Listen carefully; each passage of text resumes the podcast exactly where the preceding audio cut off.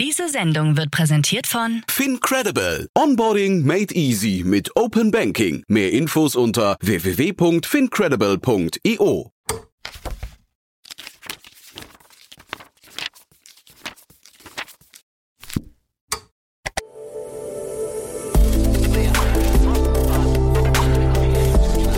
Startup Insider Daily. Read Only. Der Podcast mit Buchempfehlungen von und für Unternehmerinnen und Unternehmer.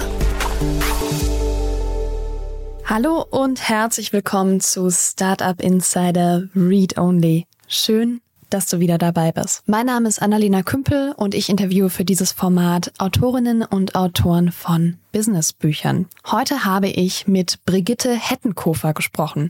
Das Buch, das sie geschrieben hat, heißt Teamresilienz, das Geheimnis robuster, optimistischer und lösungsorientierter Teams. Wir haben über die Frage gesprochen, was Resilienz überhaupt ist und was Teamresilienz darauf aufbauend bedeutet. Ich wollte wissen, ob man Teamresilienz messen kann, also ob wir quasi eine KPI draus machen können und natürlich, wie man daran eigentlich arbeiten kann. In der Beziehung haben wir unter anderem über psychologische Sicherheit gesprochen und über Brigittes Tool, das Resilienzrad, wo sie viele verschiedene Resilienzfaktoren aufgeschrieben hat für Teams und auch entsprechende Übungen dazu. Und am Ende des Gesprächs gibt's natürlich noch einige konkrete Tipps für dich. Lasst uns direkt reinstarten. Viel Spaß mit Brigitte Hettenkofer. Werbung. Sei dabei beim HTGF Family Day am 11. und 12. Juni in der Station Berlin. Für zwei Tage voller Inspiration und Business. Tauche ein in ein einzigartiges Netzwerkerlebnis mit bis zu 1500 Teilnehmenden. Erkunde das innovative Seed- und Later-Stage-Portfolio des Hightech Gründerfonds. Lass dich vom vielseitigen Programm inspirieren und knüpfe wertvolle Kontakte. Sichere dir jetzt dein Ticket. Mehr Informationen findest du unter www.family-day-htgf startup.de. Startup Insider Daily. Read Only. Hallo Brigitte, herzlich willkommen zu Startup Insider Read Only. Schön, dass du da bist. Wie geht's dir? Mir geht's ganz gut. Hab grad Mir geht's ganz Beruf- gut, schön. Ja, ich habe einen guten beruflichen Termin hinter mir und bin jetzt schon sehr gespannt auf unser Interview und freue mich sehr, dass ich eingeladen worden bin. Also Ja, dann ist mir eine große Ehre, da von dir befragt zu werden zum Herzensthema von mir. Genau, dein Herzensthema ist äh, Teamresilienz und so heißt auch dein Buch Das Geheimnis robuster, optimistischer und lösungsorientierter Teams. Ähm, sehr schönes Versprechen und jetzt fangen wir mal ganz kurz mit dir an, bevor wir ins Buch reingehen. Was machst du, wer bist du, dass du dieses Buch schreiben konntest? Also, ich bin von Haus aus eher eine Exotin in dem Bereich, weil ich habe Theologie studiert. Ich bin Theologin. Katholische Theologie, Mhm. ich sag's auch dazu. Also, da kriegt man zurzeit einiges mit, was nicht so schön ist. Und ähm, in der Kirche, die Kirche mit mir, beziehungsweise ich mit der Kirche, das hat nicht so ganz gepasst. Dann habe ich mich weitergebildet und habe erstmal im klinischen Bereich gearbeitet. Und das ist mir dann auch zu eng geworden. Die Hierarchie war mir so ein bisschen im Weg, was mich ja schon an der Kirche gestört hat, aber das ist in Kliniken auch nicht anders, aber man geht doch mit Menschen ein bisschen besser um.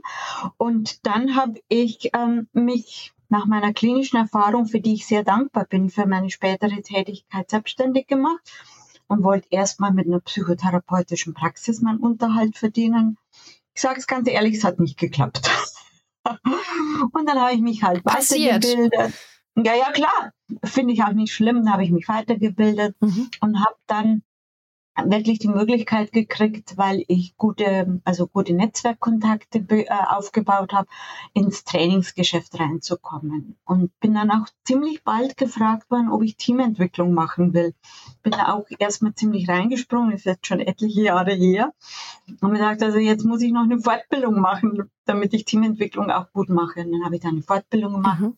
Auch noch andere Fortbildungen. Und so bin ich in das Thema Training, Teamentwicklung reingekommen. Und von meinen Stammkunden, die fragen mich eigentlich immer wieder, Frau Hettenhofer, wir haben was, äh, können Sie da? Und das finde ich ganz schön. Und am meisten freue ich mich, dass jetzt Aufträge kommen, die so, wo ich die Teams über eine längere Zeitphase begleiten kann. Ja, und sonst ist mein Thema noch Resilienz insgesamt. Ich gebe auch Resilienztrainings, also individuelle Resilienztrainings, weil es ist von der Wissenschaft mittlerweile erwiesen, dass man Resilienz trainieren kann. Und wie ich vom Verlag gefragt worden bin, ob ich das Buch schreiben will, da habe ich vorher gedacht, ah, meine Teamentwicklungen, die sind zu kurz gegriffen.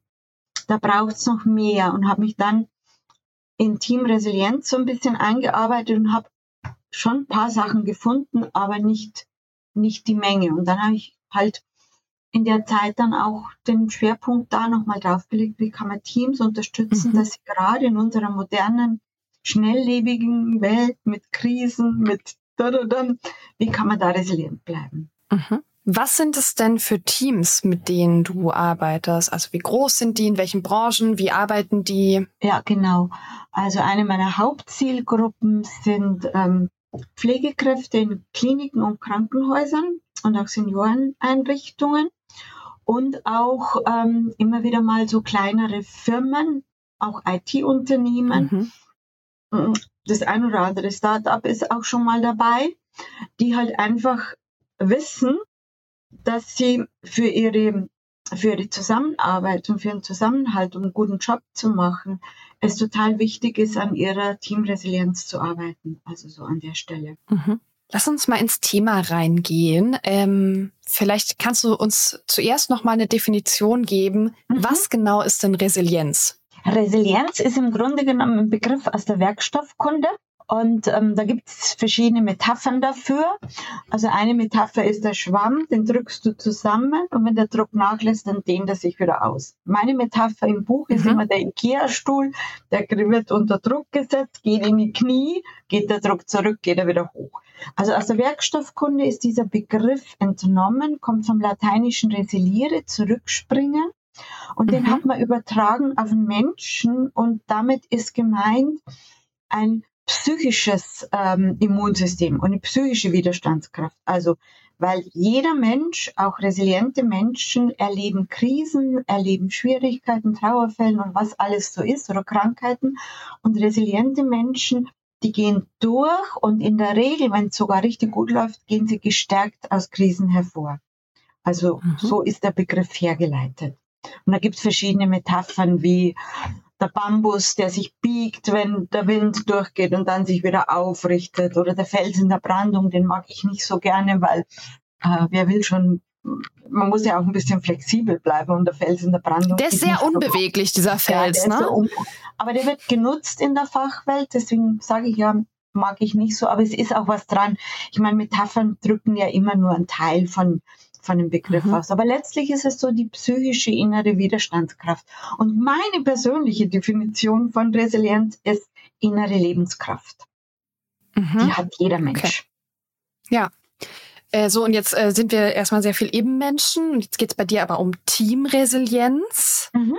Was genau bedeutet das? Also das bedeutet im Grunde genommen, also muss ich ein bisschen ausholen ähm, dass ein ganzes Gerne, Team, wir sind im Podcast.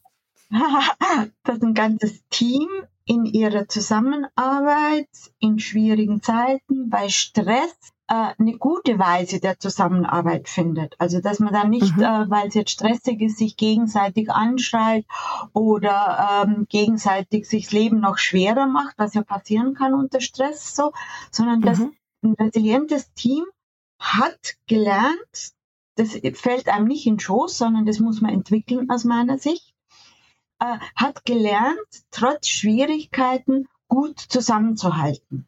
Also das Ziel von Teamresilienz ist dann auch nicht so sehr, ja, wir müssen effizient sein und wir müssen unsere Kommunikation verbessern. Alles gut, das macht mein Team entwickeln, ist auch wichtig.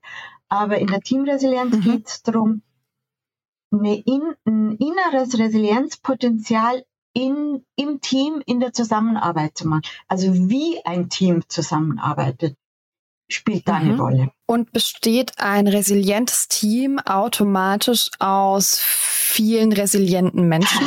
Sehr gute Frage, auf die freue ich mich richtig, weil das ist eins meiner, ich habe ja so ein Buch geschrieben, die Irrtümer von Resilienz, von Teamresilienz. Mhm. Und man möge ja denken, ich suche mir resiliente Menschen, die stecke ich in ein Team und dann ist das Team resilient. Das ist nicht so. Mhm.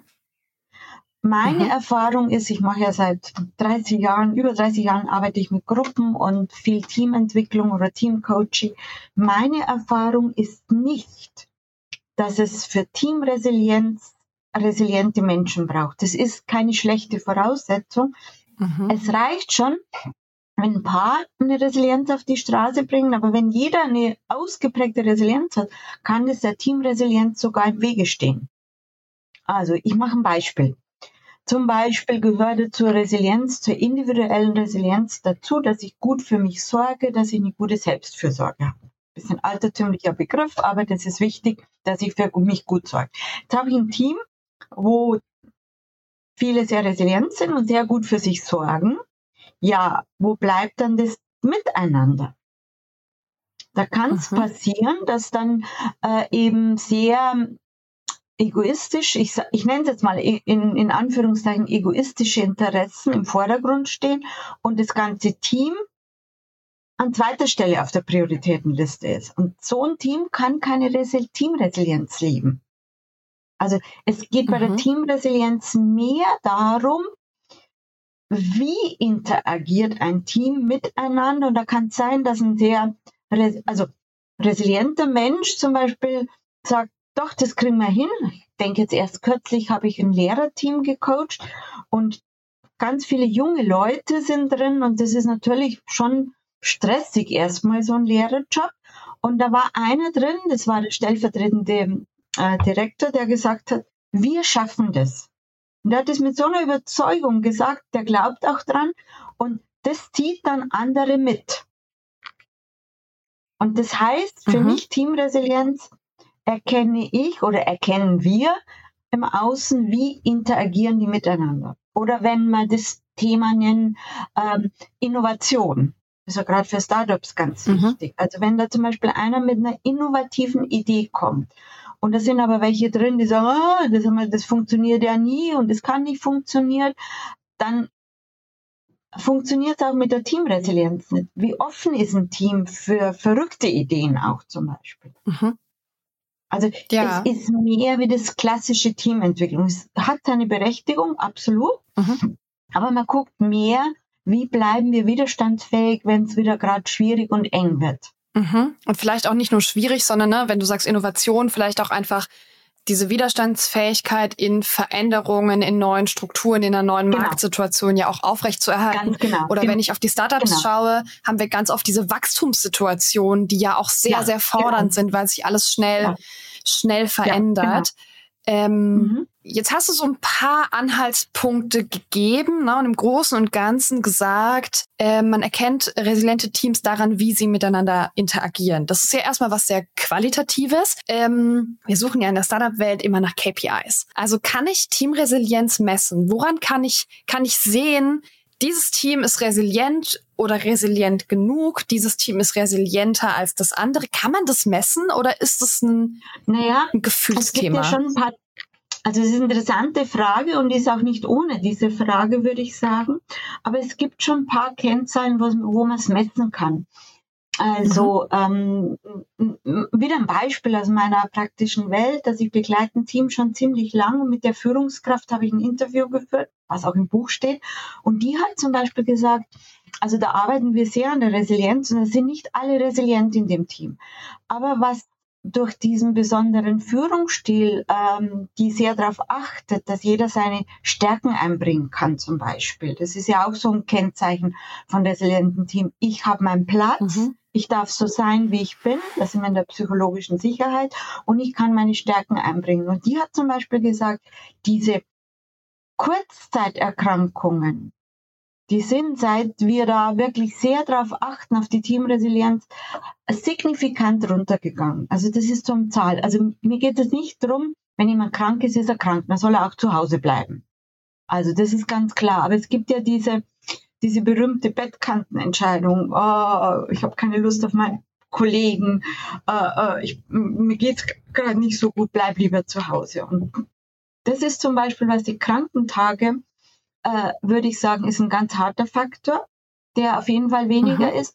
Und dann gibt's schon noch so ein paar mh, hm, Sachen, da muss man aber beobachten, wenn im Team mh, hm, wenig ähm, wie soll ich es ausdrücken, so diese typisch zynischen Aussagen, die so in Richtung Resignation gehen. Also wie, ähm, also was sagen die einzelnen Teammitglieder? Das sind schon Dinge, die man beobachten kann. Von daher sind es auch Ken Kennzahlen, mhm. würde ich sagen.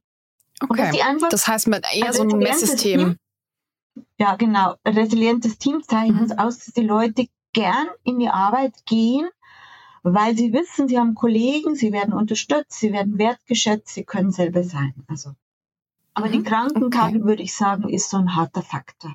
Ja, okay, also ein guter, guter Indikator, der dann drauf schließen lässt. Absolut. Da muss man dann so ein ja, bisschen auch. Doch, wir haben noch einen Faktor, wenn die mhm. Fluktuation gering ist. Wenn die Leute mhm. da bleiben wollen, also wenn sie in dem Unternehmen bleiben wollen, weil es ihnen in diesem Team so gut gefällt. Das höre ich oft von mhm. den Leuten, dass sie sagen, ich möchte in keinem anderen Team arbeiten, wo ich genau weiß, die sind, sind resilient. Ich meine, Resilienz, Teamresilienz ist ja kein Zustand, das ist ein Prozess, da muss man auch immer wieder mhm. dran arbeiten. Und der ist mal so, mal so, mal so. Also das müssen wir uns auch vor Augen halten. Aber wenn die Fluktuation gering ist, beziehungsweise wenn eine hohe Fluktuation ist, dann muss man da hinschauen, finde ich. Ja, wie, wie ist denn der Teamgeist? Wie ist die Teamresilienz aufgestellt? Mhm. Ich will gleich gerne mit dir in die ganz Basis von dem Aufbau von Team Resilienz reingehen, aber ich würde vorher gerne noch mal aufs System und aufs Umfeld gucken. Du hast gerade zum Beispiel erzählt, dass du mit äh, Teams aus der Pflege arbeitest. Jetzt ist das eine Branche, die ist schon ganz lange ganz stressig und hat schon ganz lange ganz viel Personalmangel. Das heißt, es ist für alle, die irgendwie da sind, unglaublich viel. Das ist ja das, was man immer wieder liest und mitbekommt.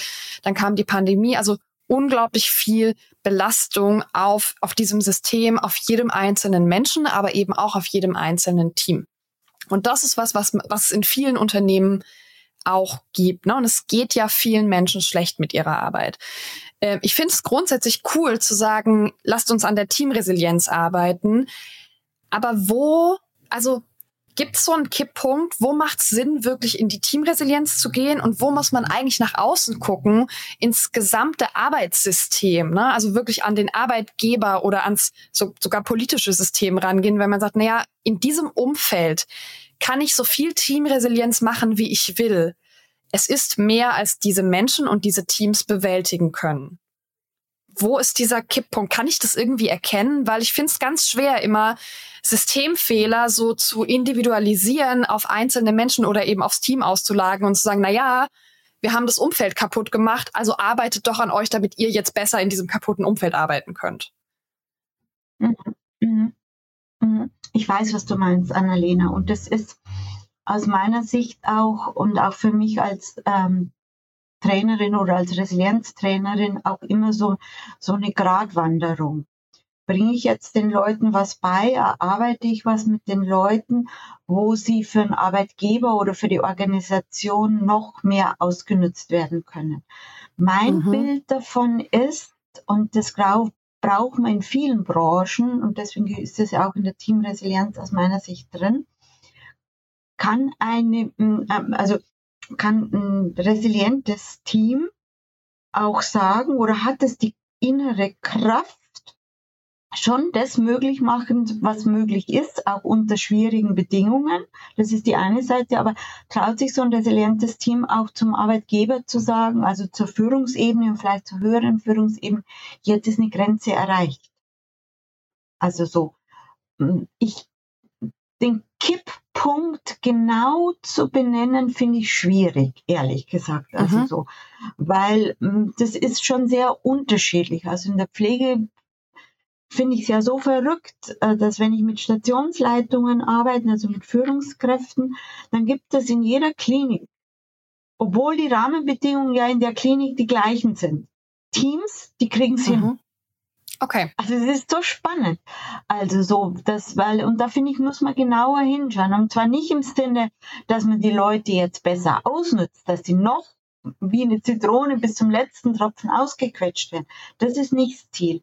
Aber zu schauen, wie kriegen das resiliente Teams hin, dass sie, obwohl die Rahmenbedingungen schwierig herausfordernd sind, und das ist ja in vielen Branchen so, also äh, äh, noch eine gute Zusammenarbeit im Sinne von Resilienz hinkriegen.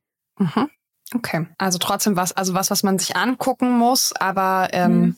man kann auch schwierige Situationen, ne, schwierige Umfelder zumindest besser machen, wenn man ja, absolut, absolut. daran arbeitet, also wenn so. ich dich richtig verstehe. Ja, okay. ja, genau. Dann lass uns mal in die Basics gehen. Ähm, du schreibst über psychologische Sicherheit als Basis für resiliente Teams und du hast es im Buch auch erwähnt. Ähm, da hat Google ganz, ganz viel Forschung gemacht und ich habe vor Jahren mal ein einen großen Artikel in der New York Times gelesen darüber. Ich, wir verlinken euch den in der Show Notes, in den Show Notes. Der fasst nämlich sehr, sehr gut diese ganze Forschung, die Google gemacht hat, ähm, zusammen. Vielleicht kannst du uns diese Geschichte kurz erzählen und uns erklären, was diese psychologische Sicherheit ist und warum sie so wichtig ist. Also die psychologische Sicherheit äh, bedeutet im Grunde, dass in einem Team jedes einzelne Mitglied so sein darf, wie es ist dass es mhm. vielleicht mal eine dumme Frage stellen darf, ohne dass die anderen die Augen rollen, dass es möglich ist, ganz wichtig ist bei der psychologischen Sicherheit, das gilt auch für Teamresilienz, wie wird mit Fehlern umgegangen. Also mhm. Äh, wird, was ja so in meisten Branchen, meisten Unternehmen gemacht ist, passiert ein Fehler und ein paar Fehler passieren, dann wird der Schuldige gesucht und damit denkt man, hat man es jetzt gelöst. Das ist ein ziemlicher Bullshit, mhm. sondern ist es eher die Frage, natürlich muss man Fehler besprechen, aber nicht im Sinne, dass man dieses Schuldspiel spielt, sondern im Sinne, dass man sagt, was lernen wir daraus, dass der Fehler nicht wieder passiert. Und ein ganz, ganz wichtiger Punkt ist in der psychologischen Sicherheit, und der gilt ja gerade, also ist ja gerade so in Unternehmen, wo es immer noch eine Hierarchie gibt. Bei Startups wird es ja, die haben ja flachere Hierarchien, aber auch da spielt es eine Rolle. Darf ich als Mitarbeiterinnen jemand, der ober mir steht in der Hierarchie, was Kritisches rückmelden? Oder die psychologische mhm. Sicherheit sogar, ich muss es rückmelden. Und dazu braucht mhm. es ein Klima, dass das erlaubt ist weil Menschen mhm. schützen sich. Wenn ich Angst haben muss, dass ich blöd, dass die anderen die Augen rollen, dass ich von meinem Vorgesetzten hm, vorgeführt wird, dann werde ich niemals Kritisches sagen. Und ich werde auch niemals vielleicht mal ein bisschen verrückte Ideen einbringen, weil ich ja die Angst habe, ich mhm. will mich ja nicht bloßstellen, ich will ja nicht äh, äh, äh vor den anderen dumm dastehen. Und hm, wenn in einem, deswegen ist für mich der Boden für Teamresilienz, wenn das möglich ist, dann darf der Einzelne sich so einbringen, wie er ist. Das heißt jetzt nicht, dass jede Idee umgesetzt werden muss so, aber er darf sich mit seiner Persönlichkeit einbringen. Und, da, und es ist also gerade so, hm, was ich gelesen habe über die psychologische Sicherheit von der Amy Edmondson, die halt so gesagt hat, es gibt sogar Firmen, in, in Amerika gibt es bestimmt, bestimmt bei uns auch, aber da habe ich keine gefunden. Die fordern ihre Mitarbeiter geradezu auf. Bitte sagt mir was, wenn wir, ihr, ihr was Kritisches seht. Benennt es, sprecht es an, weil nur so können wir besser werden. Und eigentlich ist mhm. Also gerade so meine Generation, ich meine, die jüngere Generation tickt vielleicht jetzt ein bisschen anders. Hoffe ich, hoffe ich setze sehr auf die junge Generation, ehrlich gesagt, dass die sich mehr trauen, Kritisches anzusprechen, mhm. kreative Ideen einzubringen, verrückte Ideen mal einzubringen. Ja. Und deswegen ist es für mich so, dass der Boden, wo Teamresilienz überhaupt gedeihen kann. Das heißt, bevor ich überhaupt aktiv in Richtung Resilienz arbeite, muss ich an der psychologischen Sicherheit arbeiten? Sind es zwei verschiedene Schritte? Ja, mm, ich würde nicht sagen im Sinne von, das ist Phase psychologische Sicherheit und dann beginnt mhm. Phase äh, Teamresilienz. So will ich es nicht verstehen, weil es geht ineinander. Weil für psychologische, bei psychologischer Sicherheit ist zum Beispiel auch ganz wichtiger Punkt Vertrauen. Und mhm. in Teamresilienz ist das Vertrauen spielt auch eine Rolle. Also es gibt Überschneidungspunkte und ich, also wenn ich so meine Arbeitsweise anschaue, wie ich mit, dann greift es ineinander. Also ich trenne es nicht. Mhm. Also so, aber wenn ich merke, also ich denke da erst an ein Team zurück, die hatten, da ist mir ganz schnell aufgefallen, die haben zu ihrer Teamleitung überhaupt kein Vertrauen mehr gehabt. Dann bin ich natürlich schon zurückgegangen mhm. und gesagt, jetzt müssen wir am Vertrauen arbeiten. Wie kann man das Vertrauen mhm. wieder aufbauen, dass äh, der Teamleiter wieder Vertrauen kriegt? Was muss der tun? Wenn sich das, das wenn sich das lohnt. Ja, also in Wenn dem sich, Fall. Weil man, manchmal gibt es auch einfach schlechte Führungskräfte. Also ne, das ist immer so mein Gedanke. Manchmal ist der, der einzige Weg, Vertrauen herzustellen, eine fähige Person an die Spitze zu setzen. Annalena, genau, das war der Fall in dem Team, was mir gerade im Kopf geht. da hat sich dann, ähm, da hat sich dann der äh, Teamleiter selber verabschiedet und hoffentlich hat er gelernt und im nächsten okay. Team macht das anders. Aber der hätte wahrscheinlich in dem Team wäre es nicht mehr gelungen. Also da bin ich ganz bei dir. Manchmal muss man sich auch verabschieden und dann aber mindestens, also ich finde es halt wichtig, dass man dann aus der Lernerfahrung lernt für, für die nächste Arbeitsstelle. Mhm. Also das, das ja. ist richtig. Also wie gesagt, es greift ineinander, würde ich sagen. Jetzt hast du vorhin gesagt, ähm, Resilienz, also Teamresilienz ist kein Zustand, sondern ein Prozess. Und ne, man fängt an, damit Sicherheit aufzubauen, Vertrauen aufzubauen. Und da kommt noch so ein bisschen mehr, darüber reden wir gleich. Ähm, wie lange dauert das? Weil Vertrauen ist ja nichts, was man in einem Workshop mal eben herstellen kann. Also wie lange arbeiten Teams im Schnitt daran, bis nach deiner Einschätzung wirklich eine verbesserte Resilienz entsteht? Also ich würde sagen, Minimum ein halbes Jahr. Optimal wäre, wenn ein Team sich damit immer auseinandersetzt. Mhm. das ist ein großes Ziel. Also äh, meine Vision ist ja ehrlich gesagt, weil es sich so lohnt, an der Teamresilienz zu arbeiten, was die Gesundheit anlangt, was die Zusammenarbeit, was die Ergebnisse, was die Leistungsfähigkeit anbelangt. Also es teilt ja alles auf das ein, gerade psychische Gesundheit, so dass man sich regelmäßig Zeit nimmt, sich die Themen anzuschauen, die in der Teamresilienz eine Rolle spielen. Also ähm, ich würde aber mal behaupten, also so, wenn es optimal läuft, dass man in der ersten Phase engmaschiger betreut, also engmaschiger dran arbeitet. Und mhm. dann kann man natürlich die Abstände länger machen, dass man sagt, okay, wir treffen uns jetzt noch im Vierteljahr einmal und schauen uns an, wo stehen wir gerade mit unserer Teamresilienz. Und der große Vorteil, das ist auch meine Erfahrung, ist, wenn das Vertrauen da ist und die psychologische Sicherheit da ist, das heißt ja nicht, dass es nie wieder Konflikte gibt. Die mhm. gibt es trotzdem. Das ist normal, wo mhm. Menschen zusammenarbeiten, gibt Konflikte. Manu. Aber ich habe da gerade ein Team vor Augen, die lernen es gerade, selbst schwache Teammitglieder trauen sich plötzlich äh, äh, äh, einen Konflikt oder wenn ein bisschen Sand im Getriebe ist, anzusprechen, weil sie wissen, hinterher geht's mir besser. Und ich mhm. kann es ansprechen, ohne dass ich am Pranger gestellt werde. Mhm. Das klingt doch gut. Jetzt arbeitest du mit Teams und ich habe verstanden, was Teamresilienz bedeutet ne, und was da so drin steckt. Wie sieht diese Arbeit aus? Also was tut ihr ganz konkret? Was sind die Methoden, die Tools? Was mache ich mit meinem Team? Okay, also da habe ich ja in meinem Buch äh, dieses Team Resilienzrat entwickelt mhm. mit zwölf Resilienzkompetenzen ähm, oder an der Stelle.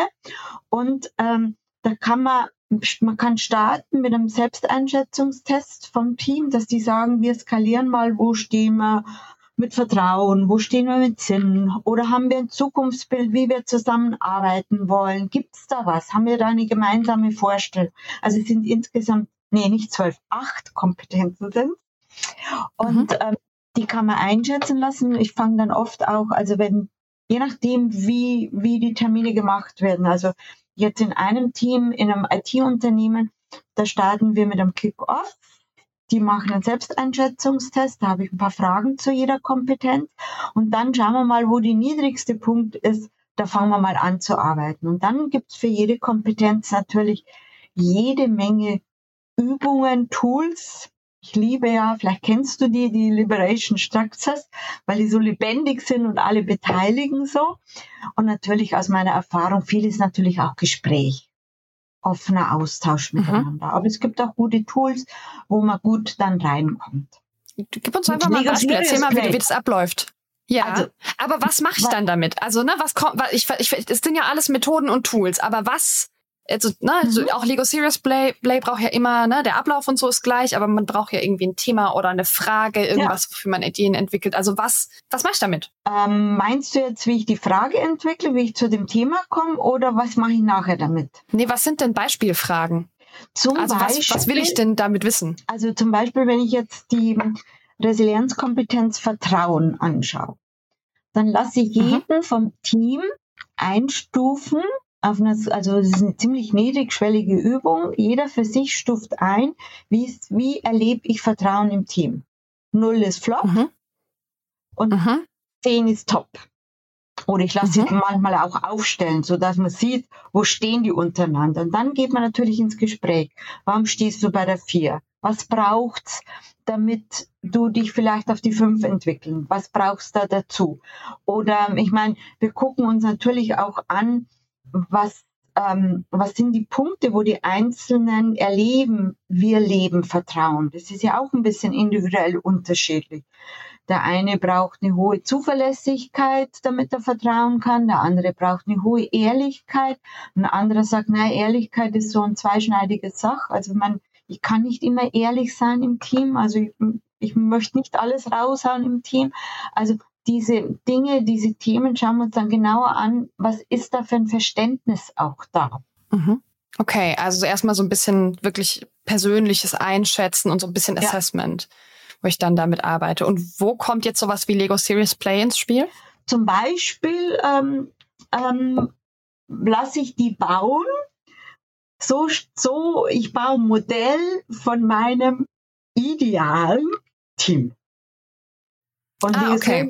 Mhm. Series Play spielt ja mit der Hand-Hirn-Verbindung und dann bauen die einfach mal. Jeder erzählt seine Story dazu und es ist mhm. unglaublich spannend zu hören, was die einzelnen Teammitglieder in dieses Modell da rein äh, erzählen, was sie sich vorstellen. Und wichtig ist ja bei der Teamresilienz, dass man gemeinsames Verständnis entwickelt und um ein gemeinsames Verständnis zu entwickeln, muss ich doch erstmal die individuellen Sichtweisen kennen. Und mhm. da ist es eine sehr gute Methode, um da einzusteigen. Mhm. Was mache ich denn, wenn ich in so ein Team komme und ich stelle fest, hier gibt's so eigentlich eine ganz okaye Arbeitsmoral, aber es gibt so einen Menschen, der das kaputt macht. Ich glaube, wir hatten alle schon mal einen Arschlochkollegen oder eine Arschlochkollegin. Ähm, und das, das ist ja manchmal die Beziehung zu einem Menschen oder die Beziehung zwischen zwei Menschen, die sich zum Beispiel gar nicht verstehen, die wirklich die ganze Teamdynamik angreift. Ja. Was, was mache ich damit, ohne diesem einen Menschen zu sagen, ich, befürchte, du bist ein Arschloch, ähm, du, du musst leider das Team verlassen, weil das ist vielleicht auch gar nicht immer die Lösung. Wie, mhm. what's here? Ja, das ist unterschiedlich. Da gibt es verschiedene mhm. Lösungen. Ich weiß, was du meinst. Also das es kann wirklich ein Mensch, ein ganzes Team im Griff haben, kaputt schlagen. Das ist, das habe ich schon oft erlebt. Hm. Also man kann natürlich da an der Stelle erstmal Einzelgespräche führen, Einzelcoaching oder mhm. so. Also ich bin keine Freundin davon, so einen Menschen in der Gruppe zu, mit seinem Verhalten zu mhm. konfrontieren, mhm. sondern der erste Schritt muss immer sein, in einem geschützten Rahmen mit dem Menschen zu sprechen und ihm aufzuzeigen, du, das Verhalten ist nicht günstig oder das wirkt sich negativ aus auf die anderen und, und, und. Also das ist für mich so ein erster Schritt. Dann, mhm. wenn natürlich ein Team sehr reif ist, das hängt von Team ab, kann man natürlich schon auch mal im Team, aber da muss man sehr behutsam damit umgehen, mit dieser Verhaltensweise zu sprechen. Aber es gibt noch einen anderen Punkt bei dem Ganzen. Und zwar der systemische Blick auf das, welche Funktion spielt dieser Mitarbeiter? Weil die Erfahrung zeigt, aus der, aus der Systemik wissen wir das, möglich, eine einfache Lösung ist ja, man tauscht den Mitarbeiter aus, sagt, entweder versetzt man ihn in eine andere Abteilung oder sagt, man trennt sich von ihm, je nachdem. Da gibt es ja verschiedene Möglichkeiten. Und bis man sich umguckt, ist dieses System wieder am Laufen. Hat diese Rolle jemand anders eingenommen? Mhm.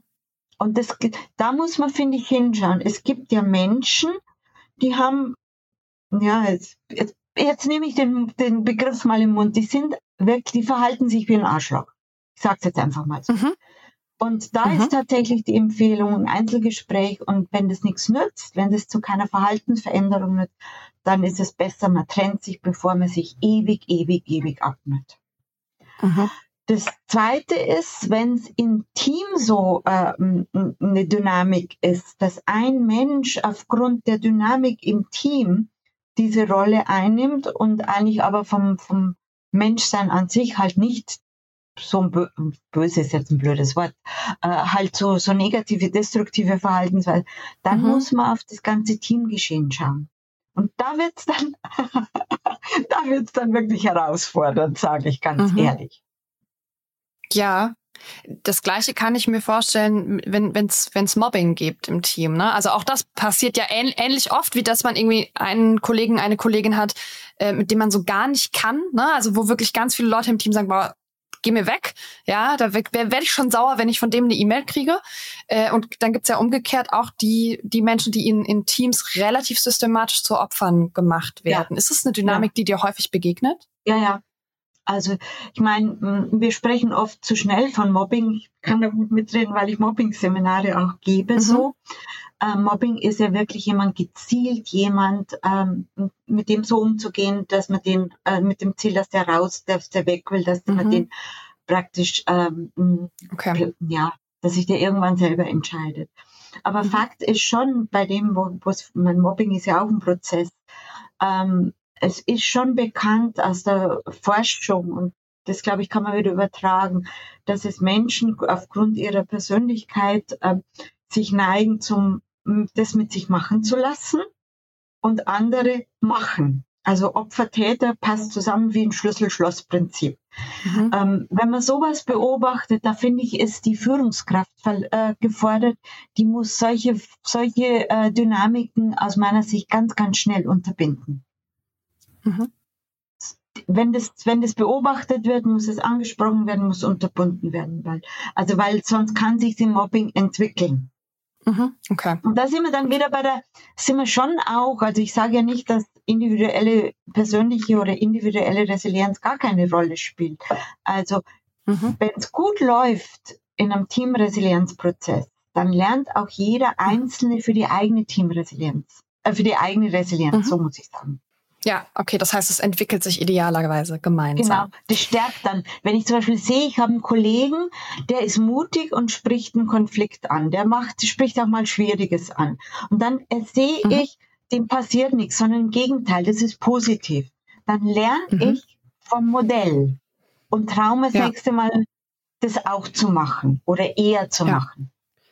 Ja, ich nach allem, was du sagst, verstehe ich Resilienz, vor allem Teamresilienz, auch zu einem ganz großen Teil als Führungsaufgabe. Ist das richtig? Ja, absolut richtig. Führungsrolle spielt eine ganz entscheidende Rolle bei der, bei der Teamresilienz. Also so, äh, ohne die im Boot, äh, ich, ja, ich weiß es nicht, ob ich sagen kann, geht's eigentlich gar nicht, aber die braucht's im Boot. Gut. Dann gucken wir gleich noch mal kurz in dein Buch und dann wünsche ich mir zum Schluss noch ein paar Tipps für unsere Hörerinnen und Hörer. Das erste, was ich wissen möchte, ähm, ich ähm, krieg jetzt dein Buch hier auf den Tisch und ich klappe das auf und lese es von vorne bis hinten durch. Annalena vor dem Buch und Annalena nach dem Buch. Was kann ich, weiß ich, habe ich nach dem Buch, was ich davor nicht hatte? Also, im besten Fall hat die Annalena nach dem Lesen äh, eine klare Vorstellung, was ist Teamresilienz und was kann sie mhm. tatsächlich tun. Mhm. Also mit diesen, ähm, zu jeder Resilienzkompetenz, die ich im Teamresilienzrat aufgeführt habe, habe ich Tools aufgeführt und äh, habe das so hoffentlich so erklärt, so dass sie versteht, aha, an dem kann es liegen, an dem kann es liegen oder an dem kann es liegen. Also dass einfach du klare mhm. Vorstellung hast, ähm, dass der Leser eine klare Vorstellung hat, aha, mhm. an was kann es liegen, weil da gibt es unterschiedliche, mhm. unterschiedliche Punkte, wo man ansetzen kann, also bei, mhm. bei Teamresilienz. Und ähm, ja, du hast am besten auch noch ganz, also ganz viele praktische Tipps und Übungen, wo du sagst, ah, da könnte ich mal anfangen. Und ich hoffe, ich habe mich bemüht, solche Übungen zu schreiben, die auch, wenn man als Führungskraft oder auch als Mitarbeiter das liest, sagt, ach, das traue ich mir umzusetzen. Vielleicht die eine oder andere Übung ist vielleicht ganz gut, wenn man sich begleiten lässt, professionell, aber es sind einige Übungen drin, wo man selber anfangen kann. Mhm. Okay. So, und jetzt ähm, genau die Frage, ich will jetzt anfangen. Ich habe jetzt diesen Podcast gehört und denke, boah, das, was die Brigitte da gesagt hat, G gute Sache. Ich gehe jetzt mal in mein Team und wir gucken uns das Thema Resilienz mal an. Ähm, so die ersten drei Schritte. Was mache ich Schritt für Schritt, um zu starten? Außer dein Buch kaufen, das zählt ja, ich würde Genau. Also ich würde anfangen, weil es gibt ja in dem Buch ein Playbook, wo man sich die Übungen auch runterladen kann. Und ich würde tatsächlich anfangen äh, mit dem Team Resilienzrat. Ich vermute, dass mhm. sich das im Laufe der Jahre auch noch weiterentwickeln. Jetzt ist, Im Moment gibt es einen Status quo. Und dann schaue ich mir diese acht acht Resilienzkompetenzfelder an und lasse tatsächlich die Leute selber äh, die, äh, die, diese wo stehen wir im Team, Flop oder Top einschätzen. Mhm. Dann habe ich schon erstes Bild, aha, so, so erleben meine Teammitglieder so und als Führungskraft würde ich selber erstmal für mich machen, wo sehe ich, dass mein Team steht. Und es mhm. kann ganz spannend sein, dass die Führungskraft sagt, oh, da hätte ich uns ganz anders gesehen als wie das Team so. Also, dass man da mal das dann äh, ähm, ins Gespräch bringt, aha, da stehen wir.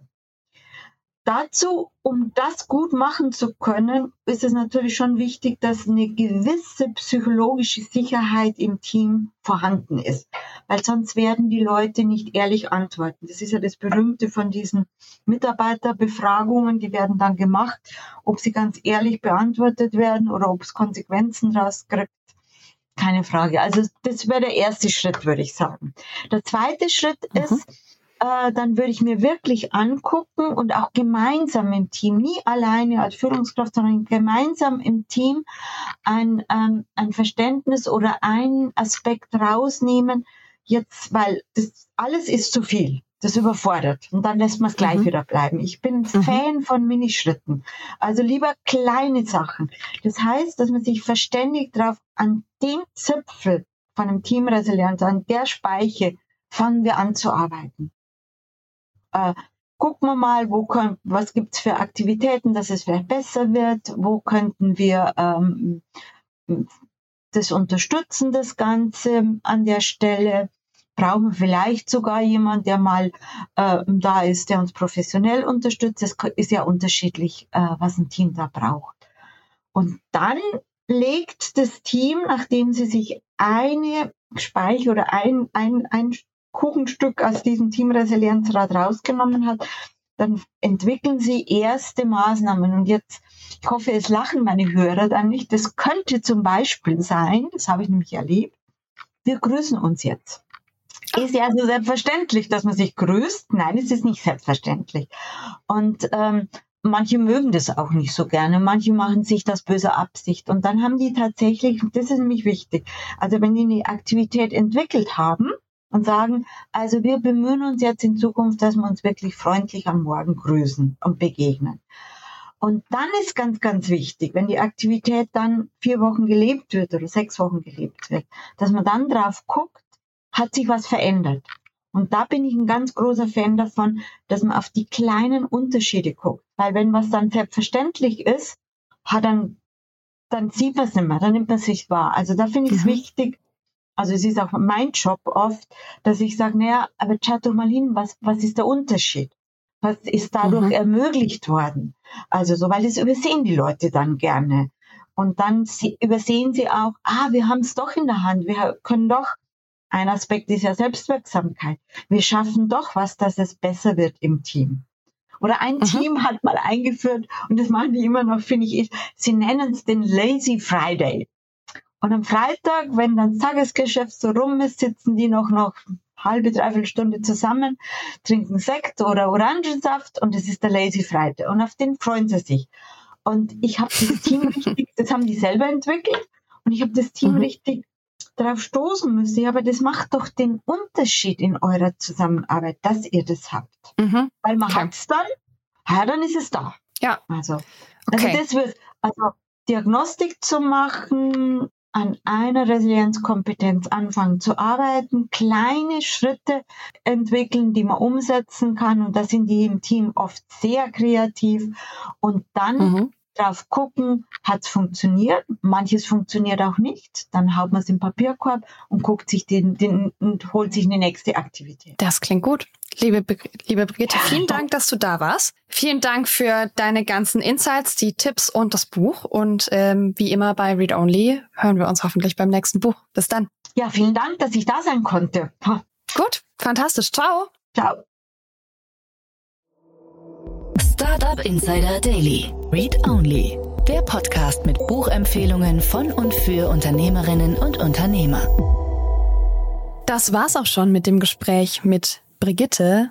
Ich hoffe, du hattest Freude daran, uns zuzuhören und konntest ein bisschen was für dich mitnehmen. Ich habe mir vor allem gemerkt, dass Teamresilienz kein Zustand ist, sondern so ein Prozess und ähm, dass Resilienzaufbau einfach kein Projekt ist, sondern dass es wahrscheinlich mindestens sechs Monate dauert, bis man da ähm, Ergebnisse hat und dass es eigentlich auch ein dauerhaftes Vorgehen, ein dauerhaftes Leben im Team ist, womit man da arbeitet.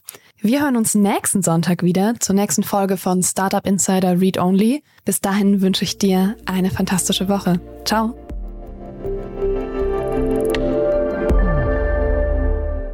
Diese Sendung wurde präsentiert von Fincredible. Onboarding made easy mit Open Banking. Mehr Infos unter www.fincredible.io.